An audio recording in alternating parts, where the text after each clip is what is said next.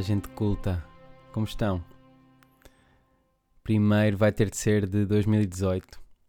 Um, sei que estou um bocadinho atrasado, há muito tempo que não, que não vos falava, mas vocês têm que compreender que a minha ressaca do ano novo uh, só passou ontem. E portanto só agora é que me está a ser possível gravar este episódio, tá? Percebam lá isso. Estou a brincar, pá.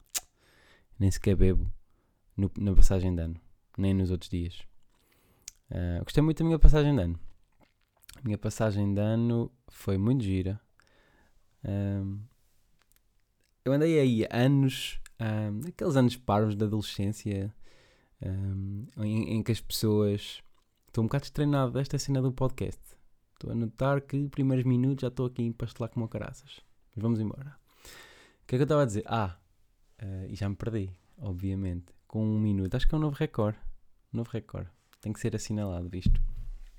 Estava a falar do fim de ano. Antigamente uh, era muito estressante o fim de ano, porque tinha que ser aquele momento de, pá, de celebração de uma infusão do caraças. Tinha que, se, tinha que se pegar nos amigos todos, ir no dia 30 para algures, no mato e depois era grande a pressão para que tinha que tinha, tem que ser bué da fixe.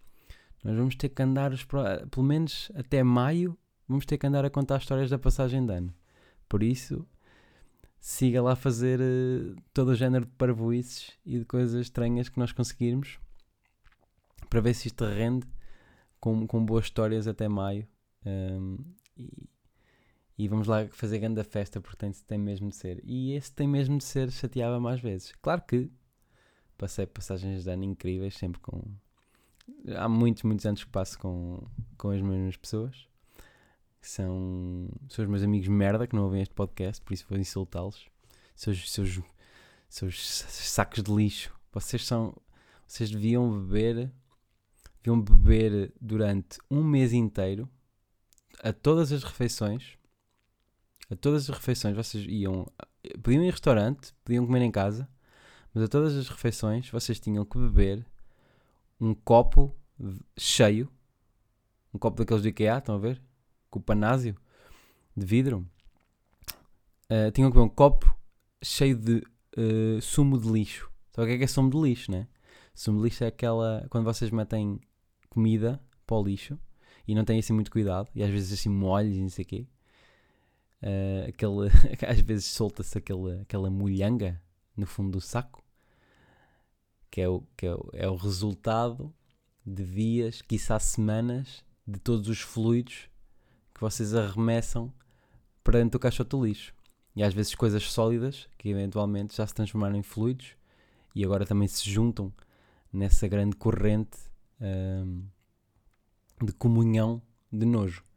E portanto, os vossos copos deviam ser cheios até cá acima com sumo de lixo e vocês, pequeno almoço, almoço e jantar, tinham que beber esse copo de sumo de lixo. Para mim, as coisas a serem justas era isso que devia acontecer com vocês. Adoro-vos. Vocês adoro-vos, são, são a minha segunda família. Obrigado por tudo. Bom, este ano não foi exceção. Ah, a Rita também não, não liga nada ao fim de ano, o que é ótimo, porque não há expectativas a gerir. Fomos para a casa de David, meu grande amigo, e pronto, lá tivemos, a jogar um bilhar, a, a rir um bocado uns com os outros, a fazer parvoices. Pá, pá, às 3 da manhã adormeci no sofá, um clássico também que eu já tenho vindo a cultivar há, desde os últimos anos. Depois fui para casa, tranquilíssimo. Um, o, o, dia, o, dia, o primeiro dia do ano é sempre uma cagada. Para mim, é sempre uma cagada. Era suposto. É suposto estar assim efusivo e cheio de animação e cheio de vontade de começar um ano, mas não, é sempre um dia de cansaço, porque um gajo a noite anterior foi, foi pesada, ou, ou, ou seja, se calhar estou a, a, a, falar disto de um ponto de vista muito pessimista, porque na verdade o ano, a entrada, a entrada o ano começa com muita euforia, porque à meia-noite há grande festa, e há grande celebração e há, há contentamento genuíno por estarmos todos juntos, estarmos todos a celebrar juntos. Uh, e isso é, isso é bom, isso é esperançoso. Mas depois, depois de irmos dormir miseravelmente umas horas, quando acordamos, temos ainda, sei lá, temos ainda um porradão de horas no dia 1, onde é uma cagada. Porquê? Porque vamos invariavelmente comer uma cena qualquer de fast food porque está tudo fechado, não é? Não, os supermercados estão fechados, não há pão fresco. Eu nem sequer gosto muito da cena do pão fresco, mas lembro-me sempre daquele, daquele dilema do Bruno Aleixo que era se queres, se preferias que fosse sempre o dia de levar o teu carro à inspeção ou sempre o dia de ano novo. E a malta, sem pensar muito, diz logo: Ah, obviamente gostava que fosse dia de ano novo, mas isso é parvoíce, porque nunca Uh, nunca, tá, nunca estaria nada aberto. Nunca teriam pão fresco, lá está. Há gente que liga muito a isso, aparentemente. E tu estavas tu lixado. Tu nunca trabalhavas. Tu nunca ias trabalhar, mas também estava tudo fechado, era uma cagada. Estavas sempre lixado para ir, para ir arranjar qualquer coisa. Uh, tinhas que andar sempre a ver as farmácias de serviço, já viste? Se ficasses doente, como era sempre fim de ano, como era sempre de ano novo, aliás, estava tudo sempre fechado. Imagina o que é que era. Pá, não, não há cinema no dia de ano novo, pois não. Já nem sequer estou a falar das coisas básicas. Estou, vejam lá como é que a minha cabeça funciona. Estou a pensar no cinema. Não há cinema? Não há. Sei lá, as lavanderias estão abertas no dia de ano novo? Devem estar.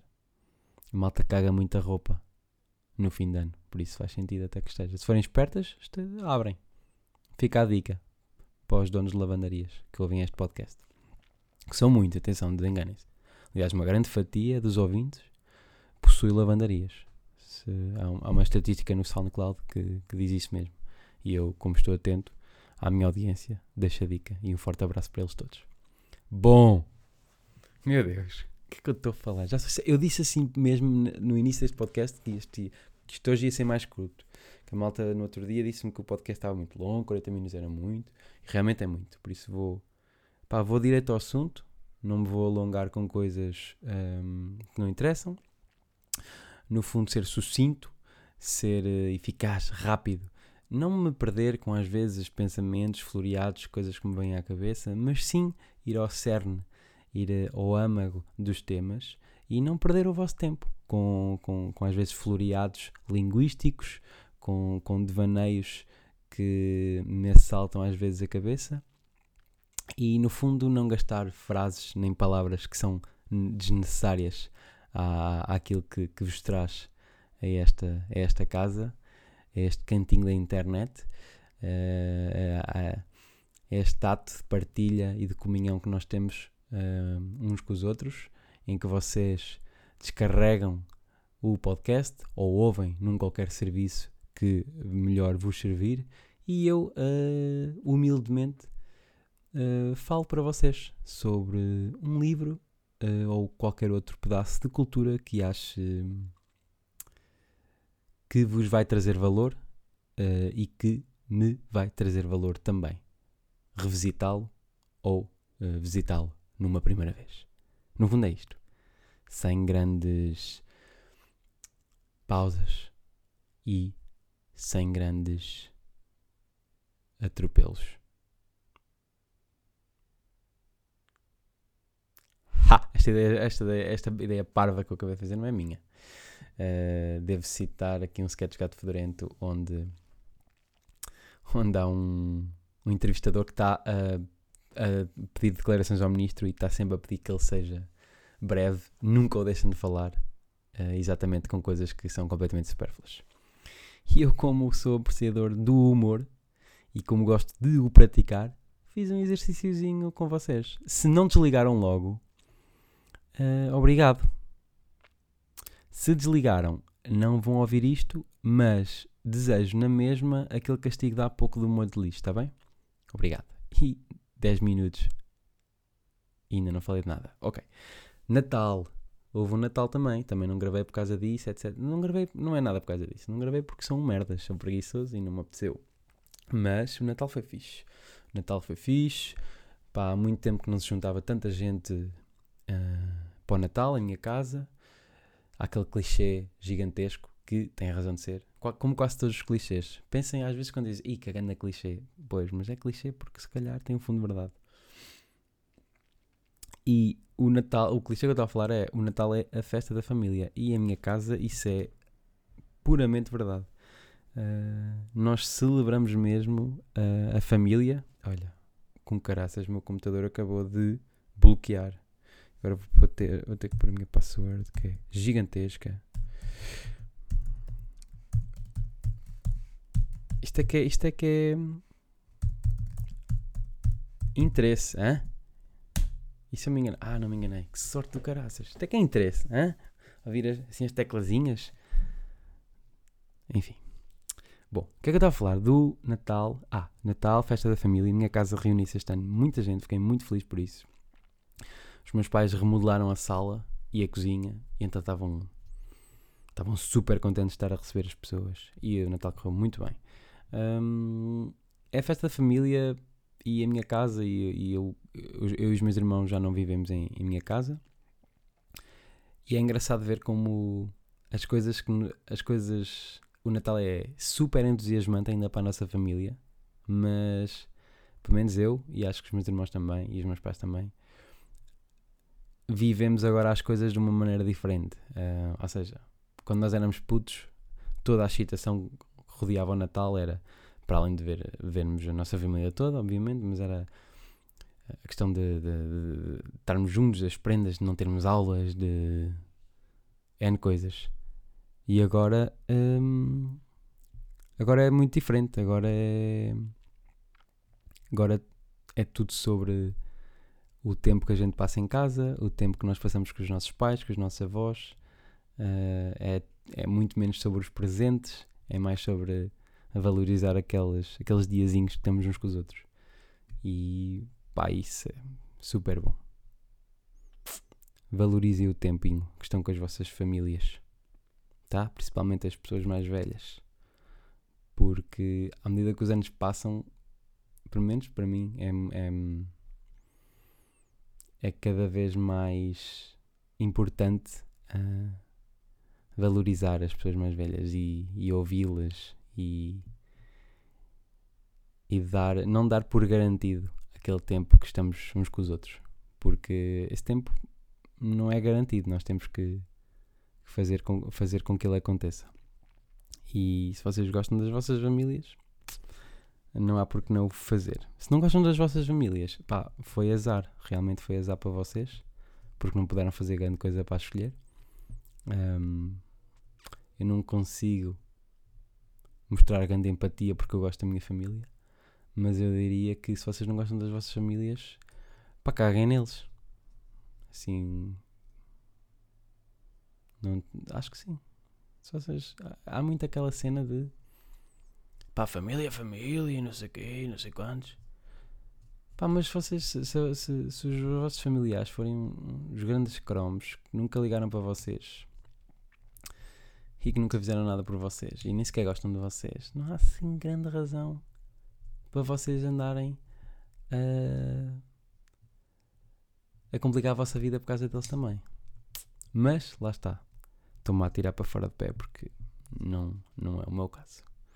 Quer dizer, não é o meu caso. Não é o meu caso com a minha família, com o círculo mais, mais restrito, porque há sempre, nas famílias todas, há sempre as ovelhas negras.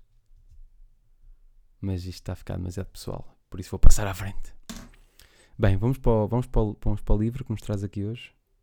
Que isto foram 15, 15 Jesus, um quarto de hora de parabuíce alguma boa para isso, outra nem por isso. Mas vocês, eh, quando ligam o podcast, é para levar com todo o tipo de isso. E não só com aquela que realmente faz rir. Que essa aí é muito pouco, aliás. O livro de hoje é O Estrangeiro, do Albert Camus. Repararam? No meu sotaque quase. Não é, não é bomba, não. Albert Camus. Camus. Malta assim erudita diz bem isto. Eu não, eu não digo bem porque sou uma besta, como já referenciei aqui em episódios passados. Se vocês são uh, ouvintes atentos, saberão por, por esta hora que, que se trata de uma besta, a pessoa que os fala. Se só sintonizaram agora, ficam a saber também. Uh, o livro é O Estrangeiro, de Albert Camus, e é um, um pequeno livro, lê-se no instantinho. E o livro é muito fixe. Uh, aconselho vivamente. Eu já tentei ler outro livro do Albert Camus, que é o. E agora não quero enganar-me. Mitsifilo. Eu devia saber isto na ponta da lei. Já estou a admitir a minha ignorância. É. Sif. Sis. O mito de.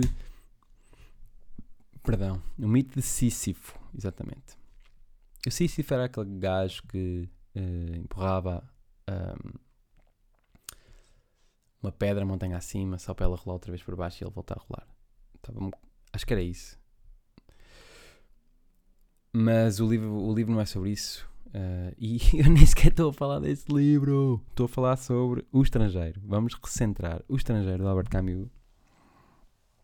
É um livro que o, o Camus era um, um filósofo e um escritor uh, da Algéria e da França.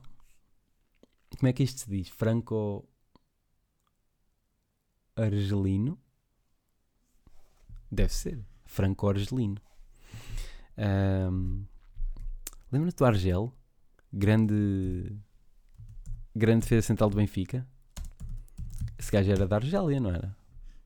Argel Fuchs. Não era nada, que estúpido.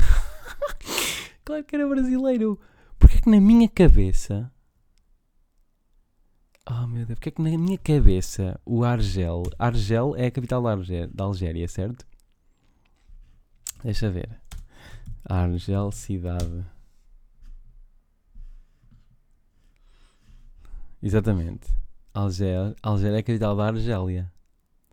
Al, Algéria, Alge, Argélia, Argélia em português, Algéria em Alge, Algeria ou whatever em inglês. Isto causa sempre confusão. Causa sempre confusão. Porquê? Porque a palavra inglesa também parece portuguesa, que é Algéria, mas não. É Argélia.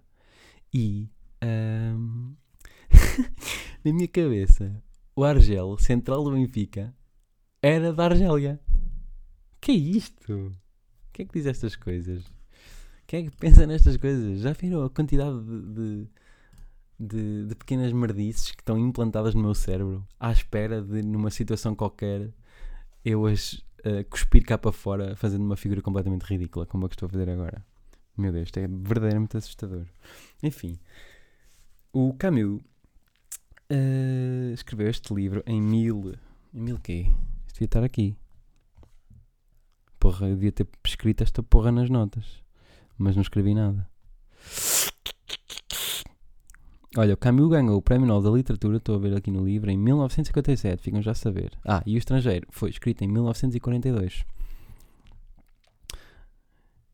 Muito bem. O Estrangeiro, o que é que trata o Estrangeiro? O Estrangeiro é um, é um, é um um livro muito especial.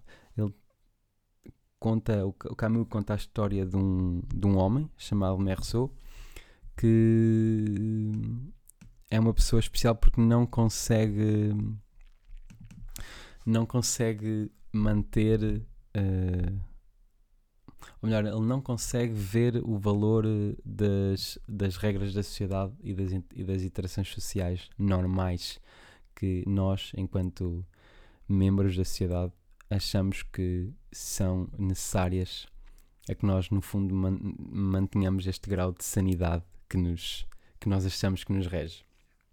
Então, Merceau não consegue estabelecer essas ligações, não consegue perceber um, um, a importância ou o objetivo ou o ponto de não ser completamente honesto, frio uh, para com os outros.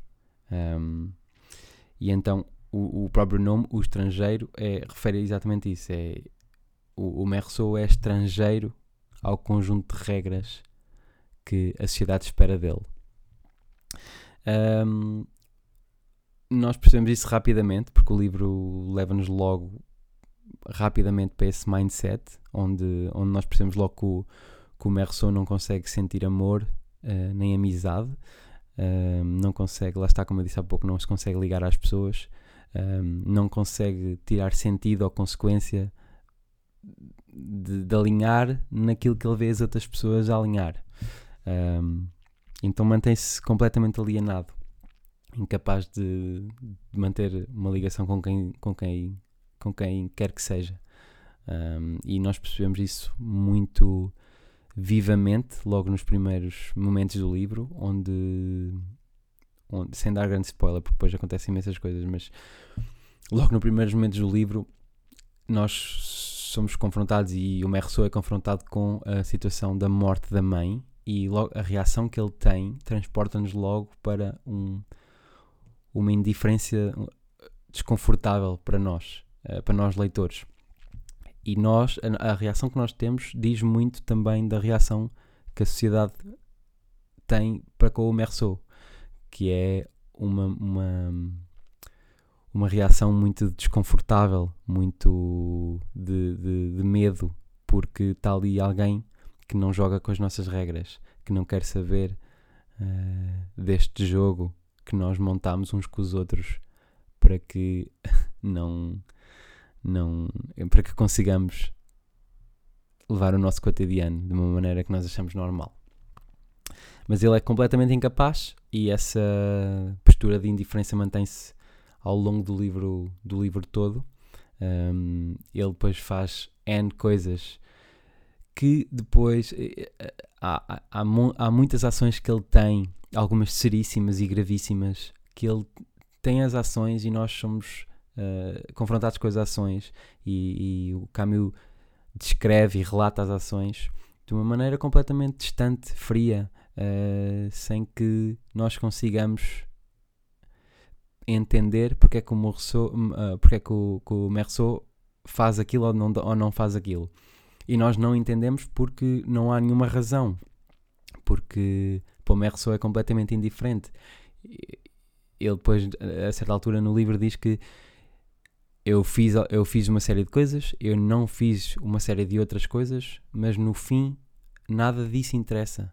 Uh, no longo prazo, a, a, minha vida e a nossa vida é só uma um aglomerado de, de indiferenças. Uh, e é assim uma maneira muito crua, fria, distante de ver. Um, de ver eh, de ver a vida, no fundo, de ver eh, de olhar para, para, para, o sentido da vida. Reparem, sentido da vida. Estava, foi ao episódio nono que a expressão sentido da vida apareceu neste magnífico podcast. Bom, não interessa. Uh, mas sim, é, é uma abordagem muito diferente do que, do que, do que eu tinha visto e lido no, noutros, noutros livros, obviamente, noutras obras. Um, e é uma, uma, uma, abordagem muito absurda uh, àquilo que, que acontece na vida da personagem do Merceau. Pronto. E depois acontecem imensas coisas, um, como, já como já disse, e o interessante é ver um, como é que essas coisas são relatadas e como é que essas coisas nos fazem sentir a nós, que estamos a, a ter contacto com elas, em contraponto com aquilo que o Merceau está a a, a sentir face àquelas coisas que estão a acontecer. E isso é muito interessante. Um, a escrita. A escrita é, é, é, A escrita segue este padrão, ou seja, um padrão de distância, de. Deixa-me deixa ler aqui. Deixem-me ler aqui o primeiro parágrafo que vocês percebem, percebem logo. Uh, porque o livro é sempre o livro é sempre escrito, o, o, está, escrito está escrito na primeira pessoa. Nós estamos sempre a ler uh, o ponto de vista do, do Merceau e por, por isso mesmo temos uma, uma ligação direta ou, ou, por, ou por outra não temos a ligação uh, às coisas que ele era suposto estar a, estar a sentir, mas que não, na verdade não sente. E o primeiro parágrafo é passo, passo a ler. Vou aclarar a garganta. Só um bocadinho. Não uh, adiantou nada, está na mesma. Pronto, primeiro parágrafo. Hoje a mãe morreu. Ou talvez ontem, não sei bem. Recebi um telegrama do asilo. Sua mãe falecida. Enterro amanhã. Sentidos pêsames. Isto não quer dizer nada. Talvez tenha sido ontem. Um, e depois, como podem ver, é uma, é uma abertura logo.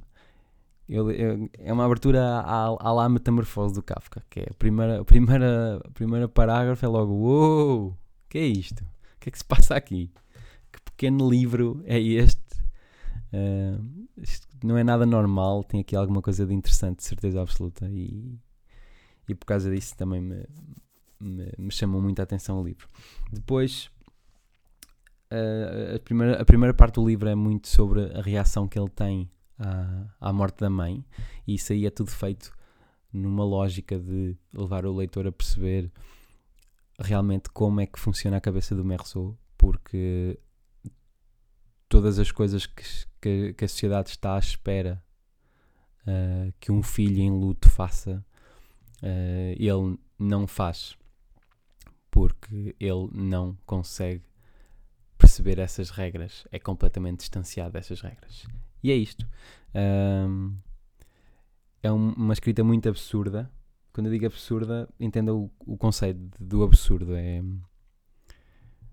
faz-nos. É, é, é, descolado do que nós estamos à espera. E por, por causa disso é bom, porque nos faz pensar, porque nos, nos obriga a tentar perceber porque é que, porque é que o Merceau pensa assim. Será que algumas coisas que ele uh, está a viver ou está, ou está a sentir fazem sentido também na minha vida, porque é que eu sigo às vezes estas regras uh, e estas regras que eu sigo são assim tão importantes, fazem-me assim tão mais feliz, fazem com que a minha vida seja assim tão mais fácil, uh, ou se faz mais fácil, isso é uma coisa boa, fazer com que a minha vida seja mais fácil. Um, será que às vezes eu não podia ser um bocadinho mais frontal e honesto e dizer realmente as coisas que estou a sentir? Uh, será que não estou a fazer. Será que estou a fazer um esforço muito grande para dizer as coisas que as pessoas estão à espera de ouvir, ao invés das coisas que eu realmente queria dizer e, e ao, ao invés das coisas que eu realmente acho? E isso é o tipo de questões que eu gosto e é o tipo de questões que eu tive quando, quando li o livro e, e, por causa disso é que recomendo o livro. É uma leitura rápida, um, mas que vale muito a pena. E vale a pena porque depois podem dizer que estão a ler o Albert Camus e fica sempre bem se quiserem dar uma de intelectual e, e sacar uma miúda uh, num domingo à tarde no auditório ao ar livre do CCB. Do CCB, que estúpido, da Gulbenkian. Estão a ver como eu queria ser agora inteligente e dar uma boa dica, mas estraguei tudo.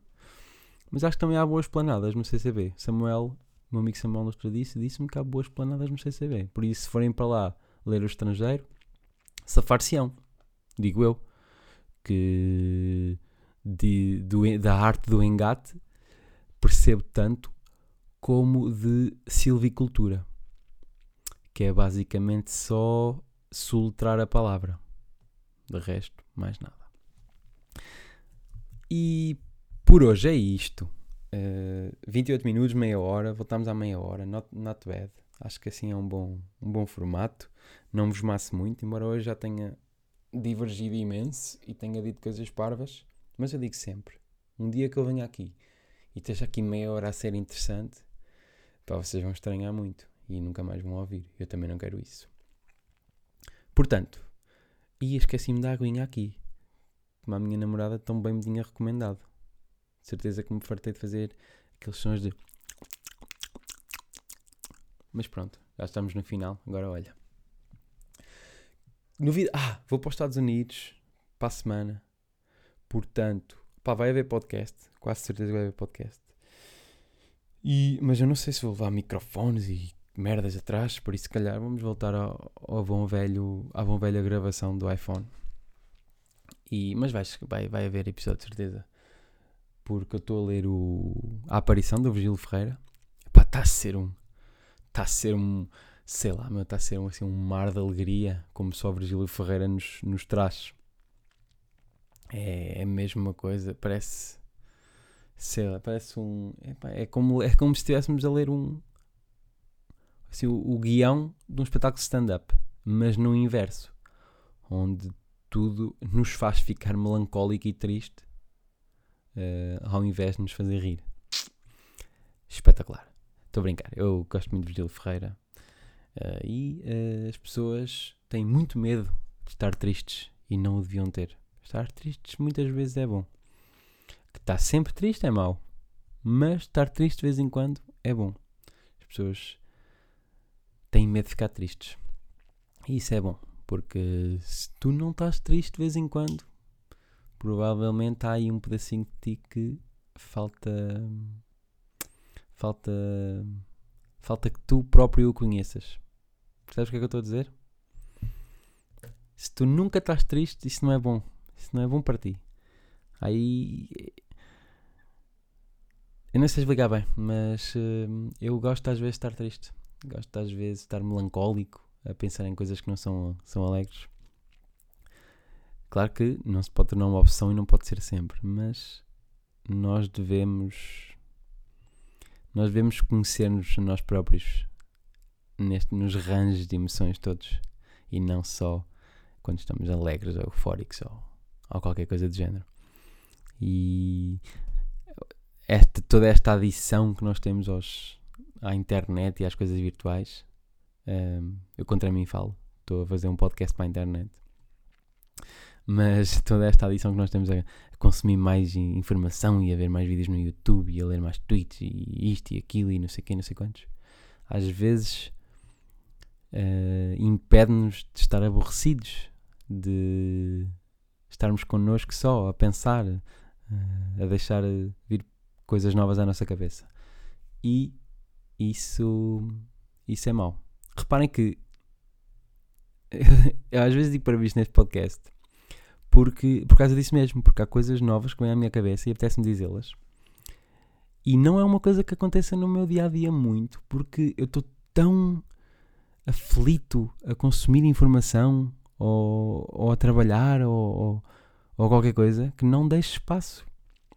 Não deixo espaço para que ideias uh, brotem, apareçam. E isso é mau. Eu devia fazer mais isso. E vocês também. De certeza que vale a pena. E com esta nota uh, me despeço. Até para a semana. Leiam, leiam, leiam um bocadinho, manhã e à noite, ou só à noite, ou só de manhã, ou à tarde. Quem sou eu para dizer quando é que vocês têm a ler? Não sou ninguém. Nem sou nem sou dizer para, para, nem sou ninguém para dizer que têm que ler, na verdade. Porque podem muito bem não o fazer e continuar a ser os calhaus que na verdade são. Beijinhos.